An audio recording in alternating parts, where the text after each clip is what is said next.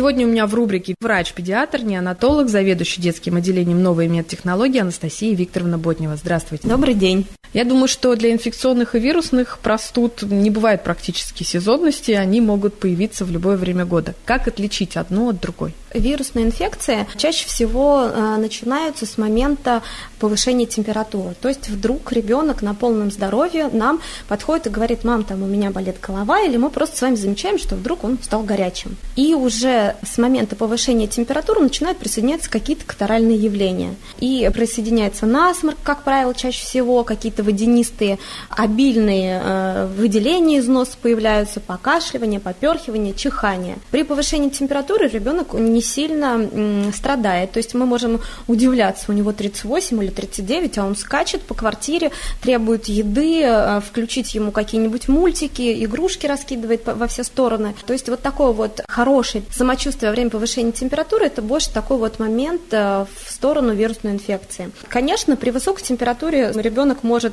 э, немного э, быть капризным, он может лечь и полежать, но при этом при нормализации температуры его настроение и самочувствие снова нормализуется, он становится таким же активным, веселым, жизнерадостным, требующим еды. При бактериальных инфекциях такого выраженного улучшения самочувствия не становится. То есть ребенок повышает температуру, например, 37, 37,2, при этом он себя ужасно чувствует, лежит как тряпочка, он не хочет ничего есть, и независимо от того, давали вы ему жаропонижающие или не давали, он все равно у нас лежит, и у него просто не хватает сил и эмоций ни на какие действия и поступки, и игры. Поэтому вот это вот один из таких отличительных моментов.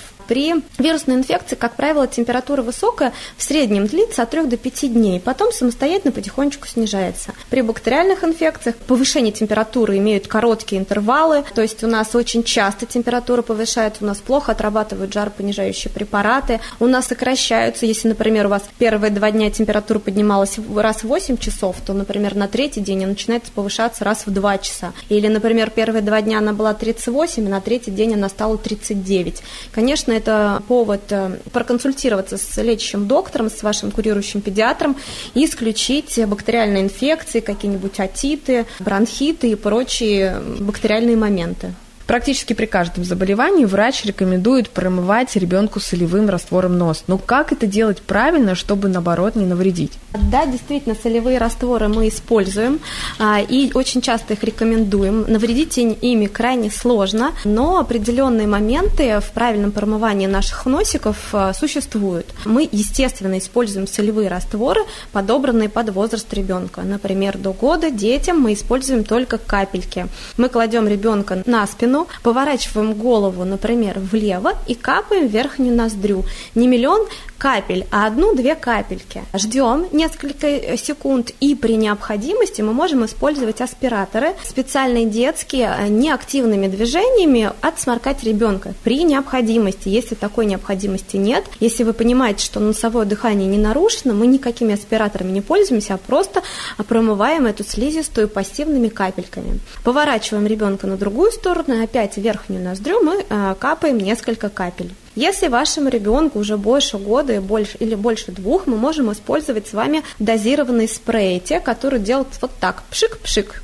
вот, э, можно наклонить вперед э, голову ребенка и сделать вот эти вот не один или два впрыскивания. Тоже при необходимости мы учим э, ребенка правильно отсмаркиваться. Зажимаем одну ноздрю, а, и другой мы легонько, не всеми фибрами души, а легонько просим ребенка отсморкаться. Есть специальные системы для промывания носа. Есть системы, которые не очень э, эффективны, и о таких системах мы уже говорить в эфире не будем, но можно будет проконсультироваться с вашим педиатром. Есть специальные лейки, ими можно пользоваться у детей детей, которые понимают инструкции, могут их выполнять. То есть деткам от 5 лет можно использовать уже вот такие вот специальные лейки. Мы наклоняем голову вперед и, а, по, и тоже небольшой струей начинаем промывать носик. И просим ребенка не вдыхать эти растворы, не пытаться их проглотить, а просто дождаться, пока раствор не потечет из э, параллельной ноздри. И все, что у нас останется, легонько, абсолютно пассивными такими движениями высморкать.